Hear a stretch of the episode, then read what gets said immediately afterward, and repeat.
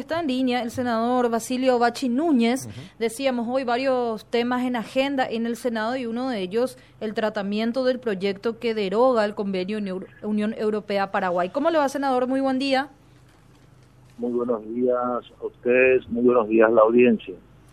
Muchas gracias por atendernos. Bueno, Basilio, hay, decíamos hoy, hay, habría que separar en dos partes este debate. Uno tiene que ver con el contenido eh, que cuestionan ustedes con respecto a qué se implementa en el marco de este, de este convenio, cuestiones eh, de carácter ideológico y, es un tema eh, en particular. Pero había otro tema que no manejamos y queremos consultarte, que es objeto de cuestionamiento, que tiene que ver con la cuestión jurídica que se argumenta una ley no puede derogar un convenio internacional, tratados internacionales por el tema de la prelación, eh, la pirámide de Kelsen y cosas por el estilo. Y vinculado a esto, que al pasar, eh, al, no desarrollarse en este esquema eh, y aprobarse una ley derogatoria de un convenio internacional, se podrían plantear otros problemas que tienen que ver con la falta de seguridad jurídica. Te estoy repitiendo exactamente como dicen los, los críticos.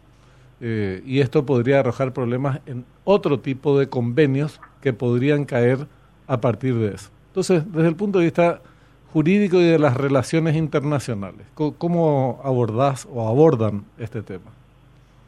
Mira, eh, para mí, por lo menos que caigan otros convenios, pero esta ley de transformación educativa, la ley 6.659-20, tiene y debe ser derogada.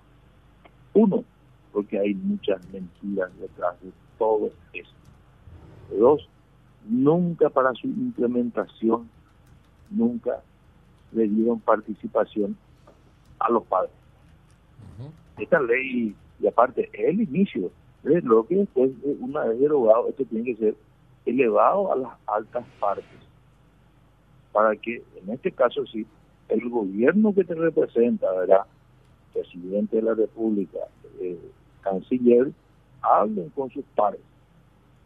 Nosotros no podemos estar supeditados, si hay un tratado, si hay un acuerdo, y después nosotros detectamos de que en este caso habla claramente en su página 12 que viene o conlleva la implementación de ideología de género y nosotros los paraguayos, las paraguayas, no estamos de acuerdo con eso, eso tenemos que derogarlo. Es la forma eh, ¿Cómo voy a derogar entonces eh, una ley basada en un convenio que sabemos que es un estatus superior? Este es el punto de inicio. Una vez derogado, entonces el canciller, porque vamos a tener voluntad de este canciller, el presidente electo, que también ya, ya, se expresó que está a favor de la derogación, entonces pueden hasta hablar eh, con, en este, en este caso con la Comunidad Europea, con la Unión Europea, de que la voluntad política del Congreso, de los padres de familia y de por qué, de por qué, no decidió el gobierno es no utilizar como ellos lo estaban haciendo. Mira que este dinero de 17 millones de euros eh, va a estar para eh, ejecutarlo la Organización de Estados Unidos Americanos, así como otras ONGs y donde sí te escucho. No, no, inclusive vos sabés que mencionábamos más temprano porque se hace algunos presentan un escenario apocalíptico que los niños van a quedar sin comida, 17 millones de euros, la verdad que no le hacen gran media a las finanzas del Estado paraguayo. No somos un Estado para tirar manteca por el techo, pero tampoco tan miserables como para no responder o no cubrir esa, eh, generar otra fuente como para cubrir y responder a esas obligaciones. Sí eh, te preguntaba la, la, parte jurídica, porque yo entendí... te voy a adelantar sobre ese punto, como también le está enviando, y quería enviar a vos también algunos datos a un colega tuyo, Jorge Torres. En el 2019, cuando era ministro PETA, hizo un llamado plurianual por tres años. O sea que hasta el 2022, 2020, 2021, 2022, ya tenían cubierto nosotros tratamos en el 2022, ellos tenían cubierto el almuerzo escolar y me acuerdo que decían de que iban a hacer una manifestación de más de un millón de niños frente a mi casa. Y como mienten nomás, y de, este eh, préstamo o lo que sea, dádiva de la Unión Europea, son los 14 mil millones para el nuestro escolar. 14 mil millones fue lo que fue presupuestado el año pasado. Tiene para 5 mil alumnos. Claro, claro. Y por eso te decía, yo entendía, eh, en el marco del gobierno actual saliente, entendía este procedimiento de plantear la cuestión legislativa para forzar el debate, porque es la posición de, de Mario Aldo Benítez, digamos. Pero como se dio el cambio de gobierno, yo dije, bueno, ahora va a quedar en manos de las altas partes, como estabas mencionando vos, eh, sin necesidad de que se establezca una cuestión de carácter eh, legislativo porque cambió el escenario político. Pero entonces, vos me decís, igual van a avanzar como punto de partida con esta aprobación, o con la derogación, mejor dicho, de esta de esta de este acuerdo. Y claro que tenemos que, creo que tenemos que ser coherentes en esta vida. Si nosotros asumimos ya un compromiso, hasta diríamos preelectoral y no por campaña, por la derogación de esta ley, por lo que creemos que implica. implica de que trae mucho interculturalidad, de inclusión, donde incorporan orientaciones sexuales diversas y,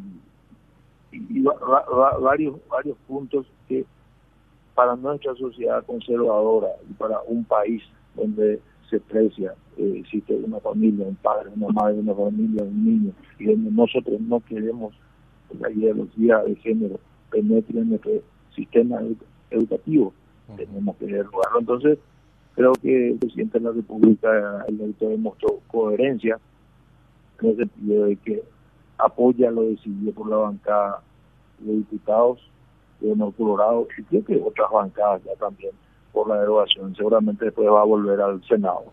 ¿Y cómo sigue el itinerario? Eh, ¿Cuántos votos necesitan en diputado y si lo logran después, eh, cómo se, se daría en el Senado? Mira, nosotros en la primera vuelta, te acordarás, tuvimos de 80 63 votos por la derogación. Correcto. La primera etapa. Me acuerdo bien, creo que fue un 22 de noviembre. Posteriormente pasa al Senado donde ellos rechazan, ¿verdad? Sí. Al rechazar vuelve a la Cámara de Diputados. Entonces, el diputado tiene que ratificarse en la derogación, tiene que tener más de 41 votos. 41 votos. Ajá. Sí.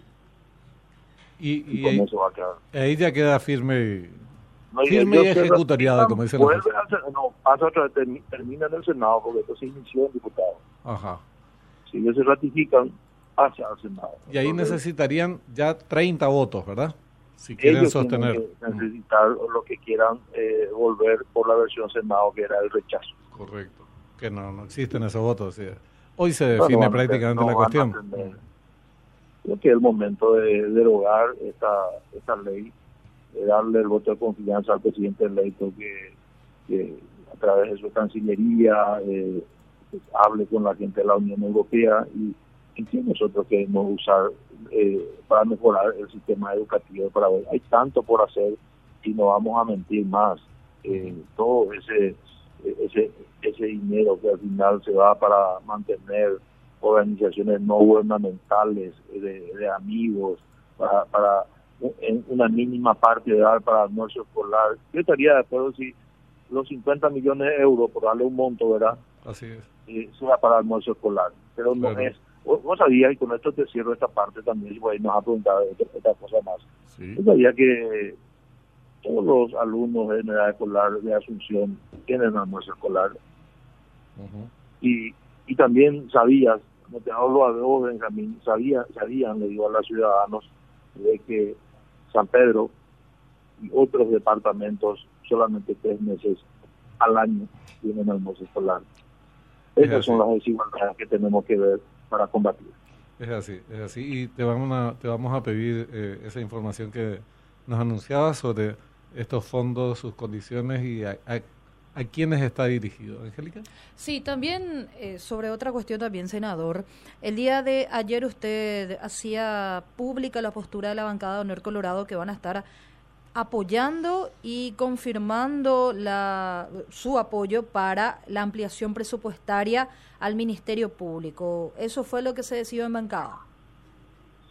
Sí, y lo hacía a través de mi Twitter personal, el compromiso de esta semana ya en la bancada también quien tenga una forma de comunicarse con la prensa así a través de, la, de, redes sociales de la bancada del Senado de Norte Colorado y lo hacía ya como vocero del equipo político nuestro ya consensuado entre todos los legisladores, los, los senadores, también en conocimiento de, los líderes políticos. Entonces, ustedes se acordarán también, Benjamín, de que este equipo político siempre puso un aumento para la fiscalía. Así mismo, solo que antes te rechazaba.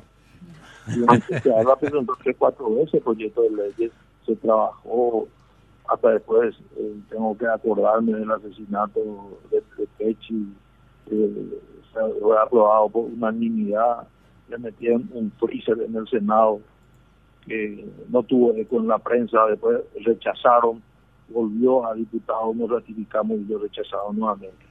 O sea, acá hay que ver bien quiénes son los malos de la película y quiénes postergaron a esta institución tan importante que es la encargada de investigación, ejercer la acción penal pública, que tenga un grado de independencia eh, de todos los sectores políticos, quienes fueron los que verdaderamente nunca hicieron. Y en este caso, aclaro nuevamente, hace un mes nuestra bancada está trabajando con varios otros sectores, puliendo esto y como está saliendo, yo te puedo asegurar que hace más de siete años el Ministerio Público no, no va a tener este presupuesto que queremos proponer hoy eh, y ojalá que la otra bancada se manifiesten también por la, aprobación. Estoy seguro que la, a lo menos la, la, todas las bancadas coloradas están de acuerdo. Pero yo puedo hablar de, por la bancada o no colorado, pero todas están de acuerdo. Bueno, ojalá que sea así. Basilio, te agradecemos mucho por el tiempo, muy amable como siempre. Basilio Núñez, conocido como Bachi Núñez, líder de la bancada en el Senado del movimiento del bloque de legisladores de Honor Colorado.